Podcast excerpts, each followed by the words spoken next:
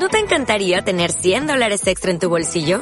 Haz que un experto bilingüe de TurboTax declare tus impuestos para el 31 de marzo y obtén 100 dólares de vuelta al instante.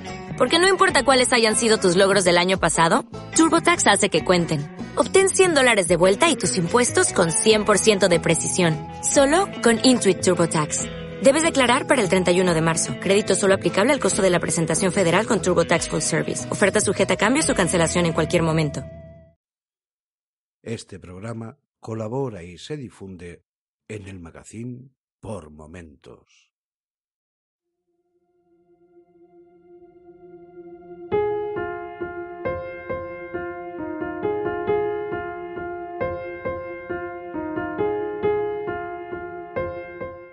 Hola a todos y sed bienvenidos a una nueva cita de Palabras por Momentos. El mes pasado hablábamos de los libros más caros de la historia, de aquellos por los que se había pagado cantidades desorbitadas en su momento. Y aunque como dato es curioso, y muchos me habéis comentado que así os lo ha parecido, y que ha sido una intro que ha gustado bastante, lo realmente importante para un autor es cuántos he leído. Y la manera de medir eso hoy por hoy es el número de ejemplares vendidos. Así que si el otro día hablábamos de precios, hoy vamos a hacer un breve ranking con los libros más vendidos de todos los tiempos. Ha sido una lista con la que me he encontrado alguna dificultad, sobre todo porque para algunas obras existen multitud de fuentes con información distinta y datos que no cuadran entre sí. Además he querido eliminar de ella los cómics, los libros de texto, las obras políticas y religiosas. Las políticas simplemente porque ahí las distribuciones chinas de Mao Zedong arrasan y copan todas las primeras posiciones, por una mera cuestión de población, con lo que me saldría una lista un poco monopolizada. Las religiosas las he eliminado porque tanto la Biblia como el Corán o los libros de los testigos de Jehová han sido en numerosas ocasiones distribuidas gratuitamente, por lo que sería más lógico incluirlos en un ranking de obras distribuidas y no en uno de obras vendidas. Así que, viendo ya la lista de los libros más vendidos de todos los tiempos, empezamos con Alicia en el País de las Maravillas, una novela de fantasía escrita por el matemático y fotógrafo Lewis Carroll, publicada en 1865 y que superó los 100 millones de ejemplares vendidos. También supera los 100 millones de libros vendidos la obra Diez Negritos de Agatha Christie. Publicada originalmente en Reino Unido en 1939, el título hace referencia a una canción infantil y ha sido en ocasiones cambiado a Y no quedó ninguno, con lo que vemos que lo absurdo de lo políticamente correcto no es algo nuevo ni de ahora. Diez Negritos es además la novela de misterio más vendida de toda la historia. Un puesto más arriba encontramos El Hobbit, la conocida novela de fantasía de Tolkien, quien en un principio lo escribió en forma de pequeño cuento que tan solo tenía el objetivo de divertir a sus hijos. No obstante, el manuscrito de la obra, aún sin acabar, fue prestado por el escritor a varias personas y finalmente acabó en manos de una editorial, la cual rogó a Tolkien que la terminara. Finalmente, El Hobbit vio la luz el 21 de septiembre de 1937 en el Reino Unido, vendiendo hasta hoy más de 100 millones de ejemplares. 140 millones de libros ha vendido nuestra siguiente obra, El Principito, la obra más famosa del escritor y aviador francés Antoine de Saint-Exupéry, convirtiéndose en el libro escrito en francés más leído y traducido de toda la historia, pues cuenta con traducciones a más de 250 idiomas y dialectos. Tolkien es el único autor que tiene el honor de aparecer dos veces en nuestra lista, ya que subiendo un puesto más encontramos El Señor de los Anillos. Aunque es cierto que técnicamente son tres libros, en realidad es una sola obra en forma de trilogía, que en su inicio iba a ser una secuela del Hobbit, pero que terminó por convertirse en lo que todos sabemos, una historia de mucho más alcance y extensión, logrando hasta la fecha superar ampliamente los 150 millones de libros vendidos. En el número 2 de nuestra lista tenemos Historia de dos ciudades, de Charles Dickens, una obra que ha superado nada menos que los 200 millones de ejemplares puestos en venta. Además hay que tener en cuenta que esta obra fue publicada originalmente en forma de entrega semanal en una revista, eh, entre abril y noviembre de 1859, llegando a alcanzar en aquella época las 100.000 ventas por semana. Antes de llegar al libro más vendido de la historia, me gustaría reseñar aquí al gran ausente de esta lista, que no es otro que Harry Potter. El problema es que no se han dado cifras de ventas de cada libro por separado, y oficialmente tan solo tenemos las del total de la colección. Así que evidentemente no es comparable. Eso sí, teniendo en cuenta que los siete libros de esta saga han vendido más de 500 millones de ejemplares, un cálculo aritmético elemental lleva a la conclusión de que al menos un título debería estar en esta lista. Así que lo dejo como pequeño homenaje a esta obra. Y dejo un dato curioso. una de cada 15 personas en el mundo posee ahora mismo un libro de Harry Potter. Y en el número uno, como no puede ser de otro modo, Don Quijote de la Mancha, la obra más destacada de la literatura española y una de las principales de la literatura universal, que ha superado ampliamente los 500 millones de ejemplares vendidos. Yo soy Carlos, arroba carlosjg en Twitter, y hoy, en Palabras por Momentos, la canción secreta del mundo de José Antonio Cotrina.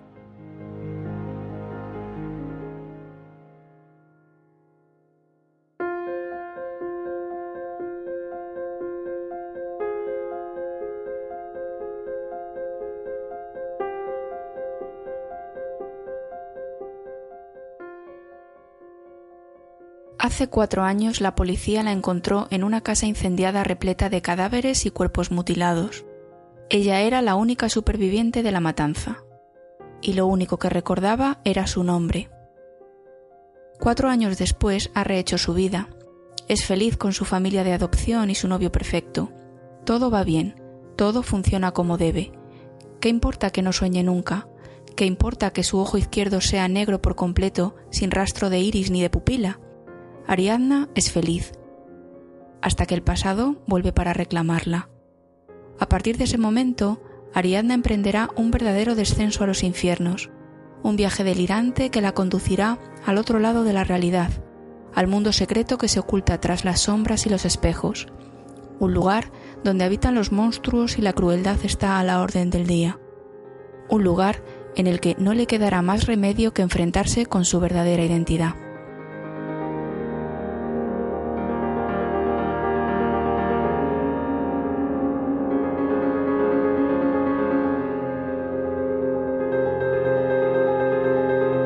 Antes de hablar de este libro debo decir que no sé muy bien cómo enfocar la crítica.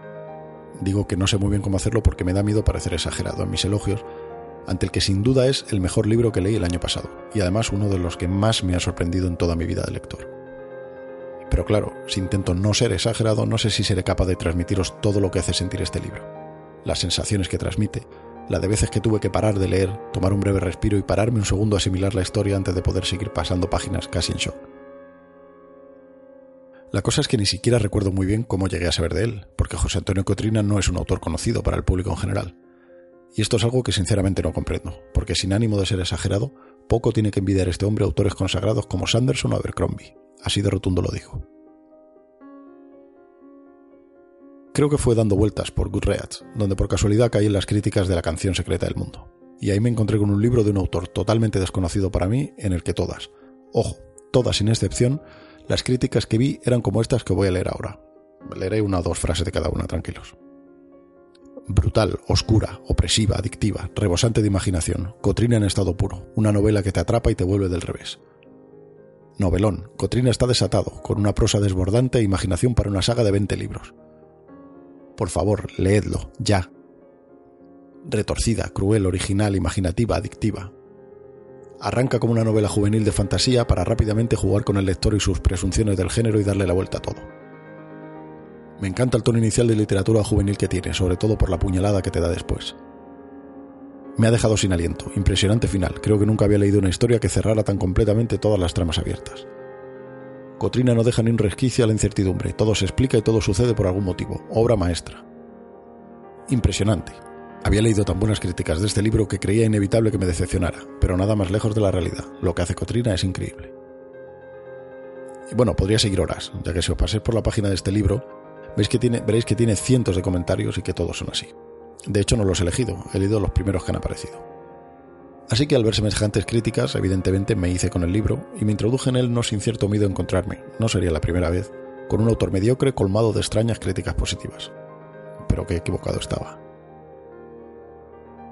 El argumento de la canción secreta del mundo es sencillo. Ariadna es una chica que no recuerda nada de su vida anterior. Lleva cuatro años viviendo feliz con su familia adoptiva, con un novio que la quiere y llevando una vida normal, tras superar un par de intentos de suicidio. Pero de repente aparece Evan, su antiguo novio, que le revela un mundo que se oculta tras los pliegues de la realidad, con la esperanza de que recupere la memoria y todo vuelva a ser como antes, un mundo oscuro del que ella formaba parte. El mundo humano, donde transcurre la primera parte de la novela, es llamado el mundo pálido, el mundo que le descubre Evan tiene diferentes lugares. La umbría, el hogar de las sombras, la casa sin ventana Iscaria, un lugar con el que tendrás pesadillas más de una vez, te lo aseguro, los lugares de paso, etc. No sigo porque la verdadera experiencia es conocerlos de la mano de los propios personajes. El ritmo es absolutamente perfecto, aunque es verdad que la trama empieza un poco tópica y parece la típica novela juvenil con triángulo amoroso poco creíble incluido, creedme, seguid leyendo. Enseguida va a reventar todo por los aires. Los giros son crueles, la historia da unas sorpresas increíbles, y todo lo que ocurre se siente como si no fuese una trama, como si no estuviese orquestado. Pero lo está, vaya si lo está. Los personajes de la obra son magistrales, incluso los monstruos más horrendos tienen personalidades complejas y reales. Cada uno es el protagonista de su propia historia, y esta historia además es coherente con su personalidad. Además, Cotrina lo hace muy bien porque dosifica la información que te ofrece en pequeñas dosis, y porque hay mucho que no sabemos de seres tan estupendamente creados como los que integran la Carroña, Gólgota, Etolia, el brutal Conde Sagrada. Hay tanto que no sabemos, tanto que nos gustaría saber.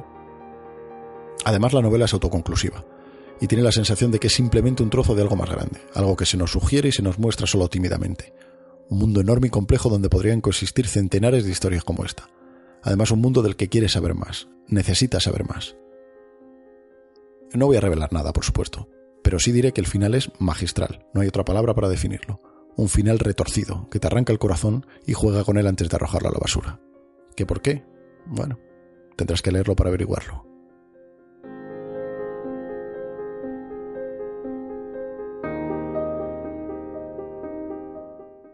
Un saludo y nos vemos aquí mismo dentro justo de un mes con otra novela.